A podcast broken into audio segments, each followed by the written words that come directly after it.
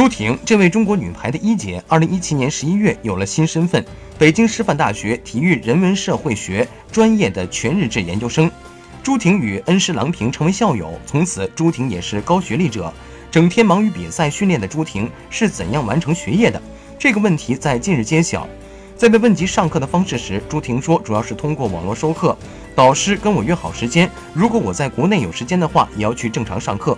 其实我上课已经很少，没有他们正常上课上的多，但是我是按照课程去修的嘛，所以也没有必要。可能他们完成十课了，我才完成两三课这种，但是他们要在两年内修完，我可能要三年或四年吧。